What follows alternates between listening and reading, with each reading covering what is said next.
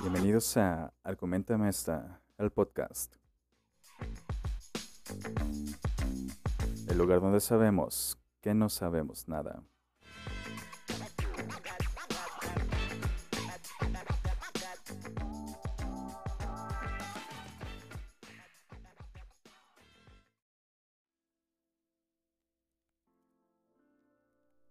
¿Qué tal banda? Bienvenidos a un episodio más de Argumenta Esta, el podcast. Eh, lamento mucho el uh, haber tardado un par de semanas en sacar un episodio nuevo, pero pues aquí estamos de regreso. Una vez más, de regreso con ustedes. ¿De qué les quiero hablar el día de hoy? Eh, es un tema que en lo personal me parece como lo que se vendría a ser ahora los nuevos veganos, que en aquel momento eran estas personas así súper fastidiosas. Eh, no sé si en algún momento les llegó a tumbar, llegaron a toparse con uno de, es que tú pues, al, al, comer carne estás matando muchas vidas animales. Sí, carnal, me gusta la carne, voy a hacerlo. Sé que me hace daño, pero... Y no es que no quiera cambiar, sino simplemente lo hago porque me gusta la carne. Pero estaban duro y dale con, con esta cuestión. Y, la meditación hoy en día eh, es igual, o sea, hay muchas personas que eh, dicen que meditan, te, te, juzgan porque no meditas. Y, pues la onda no va así. Incluso creo que hay personas a las cuales no les funciona la meditación. Y, hasta ahorita no, incluso ellos mismos no saben por qué. Sin embargo, están, dicen, medita y es esto y lo otro, pero no, no entienden ni siquiera el, el por qué lo hacen. Y hay muchos beneficios que se pueden obtener de la meditación en todas sus diversas formas, desde la oración con, contemplativa cristiana hasta el Sirk Sufi, que es este canto musulmán, hasta las técnicas budistas del Vipassana y el Samatha. Las investigaciones sugieren que las rutinas diarias de este tipo de, de, bueno, de oraciones, meditaciones, pueden ayudar a reducir el estrés, fortalecer la concentración, mejorar la autoconciencia, promover la salud emocional y estimular el sistema inmunológico. Son hechos científicos, pero aquí hay otro hecho. Importa el por qué lo haces. Y la cultura contemporánea está teniendo dificultades para captar este mensaje. Son estas personas que les digo que lo hacen por porque es lo in, porque es lo trendy en, en sus círculos sociales. En su contexto natural, la meditación es parte de las tradiciones espirituales y de sabiduría que promueven la acción basada en valores, la compasión por los demás y el desarrollo moral.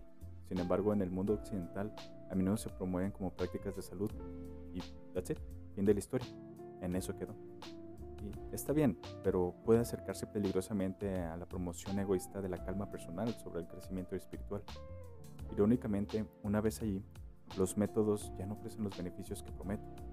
La meditación se implementa con frecuencia en el contexto de la psicoterapia, donde ha mostrado resultados prometedores para personas que luchan con depresión, trastornos de ansiedad e incluso trastornos por uso de sustancias. Los sitios web orientados a la salud te darán muchas razones para comenzar a meditar.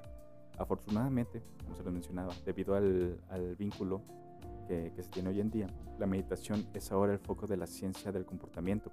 Años tras año, semana tras semana, estamos adquiriendo una mejor comprensión de los procesos detrás de la meditación. Ahora sabemos por qué algunas personas se benefician de la meditación mientras que otras nunca lo hacen. Y aquí está el divisor más poderoso que he visto hasta ahora, que es la intención. Sí, eso. La intención del por qué hacemos las cosas. Y encaja perfectamente con literalmente miles de estudios sobre la flexibilidad psicológica y la atención plena como proceso independientemente de la tradición espiritual o el método para el que tú estés usando la, meditación. Recientemente, un equipo de investigadores de la Universidad Estatal de Nueva York en Albany estudió la práctica de la meditación de alrededor de 100 personas para evaluar el impacto de las razones por las cuales las personas meditan y sobre si obtendrían los beneficios de la meditación. Casi la mitad de los participantes meditaron para manejar los sentimientos difíciles o para deshacerse del estrés o del miedo mientras que el resto, que eran los menos, eh, meditaron con el propósito de abrirse y aceptar mejor los pensamientos y sentimientos que pudieran surgir. Los del segundo grupo obtuvieron todos los beneficios esperados de la meditación, menos ansiedad, menos preocupación, menos depresión y mejor conciencia consciente. ¿Y qué pasó con aquellos en el primer grupo que meditaron para manejar sentimientos difíciles y disminuir el estrés o el miedo? Pues no. Esos beneficios los eludieron en gran medida. Es casi irónico que la práctica contemplativa para deshacerse del estrés es el, el estrés y el miedo es menos probable que tenga ese impacto. Si no estás dispuesto a tenerlo, lo tienes. Si no estás dispuesto a perderlos, los has perdido. Por el contrario, cuanto más estés dispuesto a abrirte a estos pensamientos y a experiencias difíciles, menos probable será que los sufras con tanta intensidad. En un sentido, este es un conocimiento que se puede usar de la manera normal.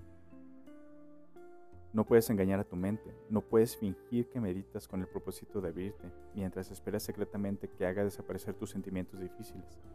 Tu mente notará la mentira, se contagiará e inyectará otra ronda de miedo en el sistema la única manera de acceder verdaderamente a los beneficios de la sabiduría espiritual y la práctica contemplativa en todas sus formas es ser más humildes. Abraza las prácticas y con ellas las experiencias difíciles que pueden filtrarse, sin ninguna agenda oculta.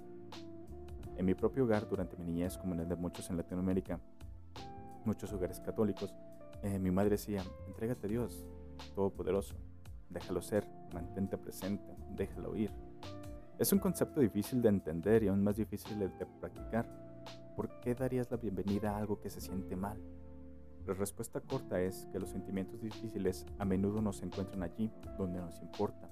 Son ecos de nuestro pasado en el presente y los lugares que evitamos o nos aferramos son importantes para nosotros. Todavía amamos incluso sabiendo cuánto duele el amor cuando se pierde. Todavía vivimos incluso sabiendo cuán, cuán finita puede ser la vida. Cuanto más podamos aceptar las experiencias sin evadir o aferrarnos, más podremos hacer lo que es realmente importante. La práctica contemplativa entra en nuestra capacidad para abrirnos a la vulnerabilidad, para poder experimentar nuestra propia experiencia, que es una habilidad importante en casi todas las áreas de la vida.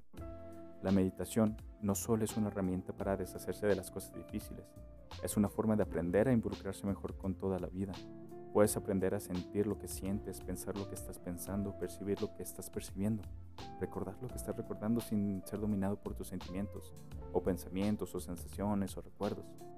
Esto es difícil, y no difícil en un sentido de esfuerzo, pero difícil en el sentido complicado de mantenerse consciente y en equilibrio.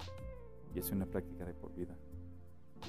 La investigación ha demostrado que la aceptación es una parte crucial de la salud mental mientras que sus contrapartes, la evitación, es tratar de evitar pensamientos y sentimientos negativos, y el aferramiento, que es agarrar solo las cosas buenas y sostenerlas en su lugar como una mariposa con alfileres, están implicadas en casi todos los problemas de salud mental, desde la depresión hasta la ansiedad, el abuso de sustancias, incluso los trastornos de personalidad. Nota para este maravilloso mundo de la meditación express, es todas estas personas que les digo que no sé, se sienten tocados por Dios, no sé, no sé en lo que crean, pero la práctica contemplativa no se trata de deshacerse de tus experiencias, se trata de aclararte a ti mismo para que no seas arrastrado y permanezcas estable y presente incluso en presencia de lluvia, truenos y olas que rompen, como decía el recientemente fallecido y activista por la paz, Thich Nhat Hanh. En la atención plena, uno no solo está descansado y feliz, sino alerta y despierto.